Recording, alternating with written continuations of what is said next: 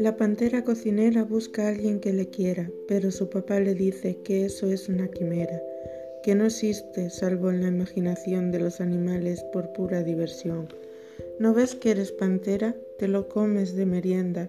Y la pantera cocinera dijo, cocinaré para mí y quien venga a una fiesta donde seré para todos la primera.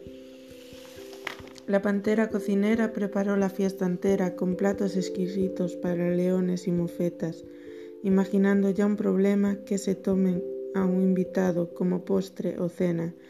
Pensando en el resultado, el tiempo ya había pasado y la fiesta no acudió ni el menos afamado. Me he librado del problema, pero sigo sin ser amado, dijo la pantera cocinera que no era muy fiestera. Haré otra cosa la próxima, aunque tenga que usar una pócima, encontraré quien me quiera, aunque no sea la primera.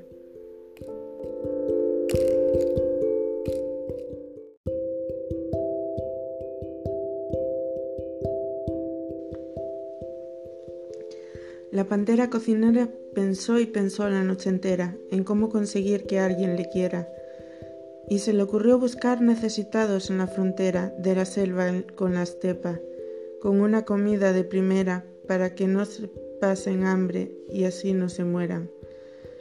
Y fue con comida a la frontera nuestra querida cocinera, con suculentas carnes y platos a la jardinera, para aquel afortunado elegiría lo que más quiera y encontró un conejo casi moribundo.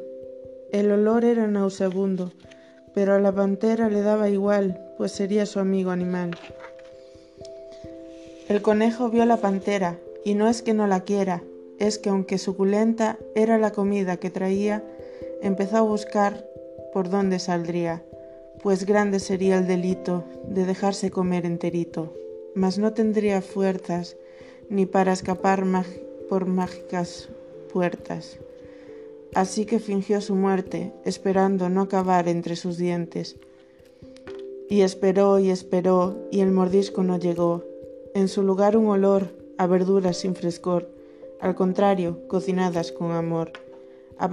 Abrió bien los ojos despacio. Abrió bien despacio un ojo y vio la pantera la primera y al lado ensalada jardinera. ¡Ay! probarla quien me diera. Es para ti, anunció la pantera, y con eso al conejo Camela. Consiguió hablarle y como cualquiera se dio cuenta de su gran simpatía con lo que se hicieron amigos de por vida. O eso creía la pantera cocinera que había conseguido con su receta, pero no sabía que un amigo leal se consigue con perseverancia y bondad. El conejo tenía un pequeño problema, no sabía distinguir a aquella cocinera. Para él era una como otra cualquiera, no la reconocería si la, si la viera. Así pues no pudo agradecerle que no la comiera, ni ser su amiga aunque sus intenciones no supiera, pues coincidía en que sería genial tenerla como su amiga animal. Ya no tenía que escapar de los depredadores sin más, su amiga la defendería.